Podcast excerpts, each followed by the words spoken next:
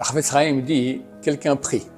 Mais dès qu'il commence la prière, il part, il va un peu à Honolulu, à Miami, enfin il balade. Il arrive à la dernière bracha, du coup il se rend compte qu'il est à la dernière bracha. Le Yetzirah va venir dire écoute mon cher ami, t'es un nul. À quoi ça sert Même maintenant, c'est sa dernière bénédiction.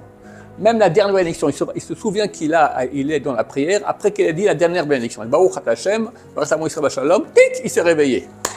Il y a encore Elokai Netzor. C'est pas l'essentiel de la Mida. C'est comme ça quelques versets qui ont été rajoutés. Il dit, ah, t'es un nul. À quoi ça sert même de penser ça? Et il fait plus rien.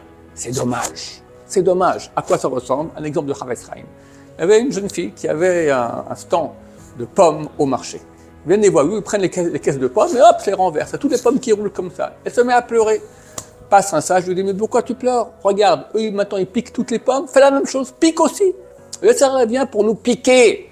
Il vient maintenant pour nous, voler toutes nos mitzvot. Vole-toi aussi. Attrape une, attrape-la, pas rentrer. Oh, allez, de toute façon, maintenant c'est déjà trop tard, ça vaut même plus la peine. Non, parce que chaque petite chose qu'on fait, chaque petite chose qu'on fait en spiritualité, en spiritualité, ça a un impact infini. Infini Donc, une pomme ou zéro pomme, c'est pas une pomme, c'est infini donc il faut voler. Comme lui vient nous voler, nous aussi on doit voler. Et comme ça, de peu à peu, on arrivera, on gagnera tout.